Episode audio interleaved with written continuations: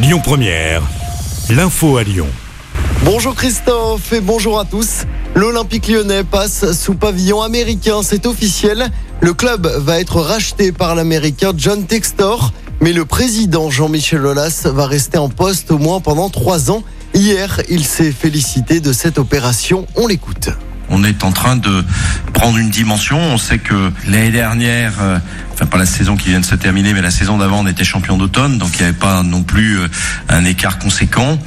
Aujourd'hui, euh, on va avoir plus de moyens pour recruter. On a changé de stratégie en termes de mentalité. Oui, on va concurrencer le PSG et les autres le plus rapidement possible. Chaque année, je sais pas, mais en tout cas, l'objectif, c'est de revenir au plus haut niveau dans le championnat. Et comme John l'a dit aussi, en Coupe d'Europe, le savez très bien que c'est le manque que, j'ai depuis des années. Et encore une fois, on n'est pas très loin. L'année prochaine, avec le recrutement qui est en cours, on sera certainement beaucoup plus près de, de la tête. Jean-Michel Aulas, l'actuel président de l'OL. Un incendie hier soir à la maison d'arrêt de Corba. Le feu a pris dans une cellule. Un détenu a été transporté en urgence absolue à l'hôpital. L'origine de l'incendie n'est pas encore connue et une enquête a été ouverte.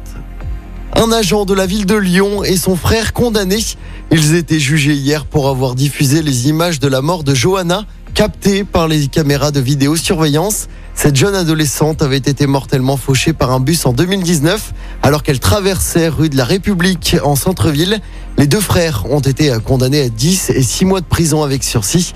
Ils devront également indemniser la maman de la victime. La ville de Grenoble dit prendre acte de la décision du Conseil d'État qui a annulé l'autorisation du burkini dans les piscines municipales. Le maire de la ville avait créé la polémique en autorisant le burkini. Le président de la région, Laurent Wauquiez, s'est réjoui de cette décision hier. Le Conseil d'État remet les choses dans l'ordre face au séparatisme du maire de Grenoble et aux militants de l'islam politique. Fin de citation.